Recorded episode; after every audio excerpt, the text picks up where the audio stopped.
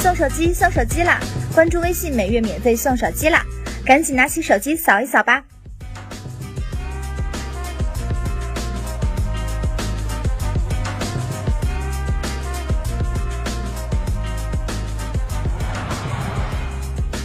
欢迎收看五月九日科技早班车。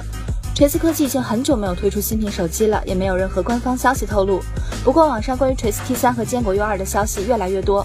在微博上，网友会计表示，坚果手机二将搭载骁龙八零八处理器，没有指纹识别；而锤思 T 三则搭载骁龙八二零处理器，配备两 K 屏幕，分为四 G 和六 G 运存两种版本。而且，锤思 T 三和坚果 U 二将同期发布。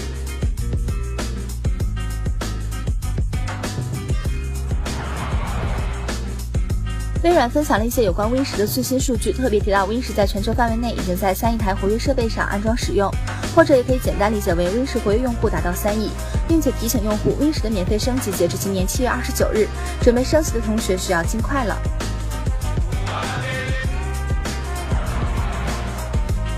我们的 P4P 服务并不受中国广告法和规定的约束，因为中国的法律和管理部门现在还未将 P4P 服务归类为在线广告形式。百度四月八日向美国证券交易委员会递交的最新年报中，频繁提及 P4P。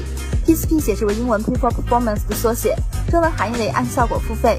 百度强调，如果无法维持现有客户，或是无法在自身在线营销服务中吸引新的客户的话，业务运营结果增长预期将会遭到严重损害。此外，百度表示，如果在线营销无法在中国进一步发展。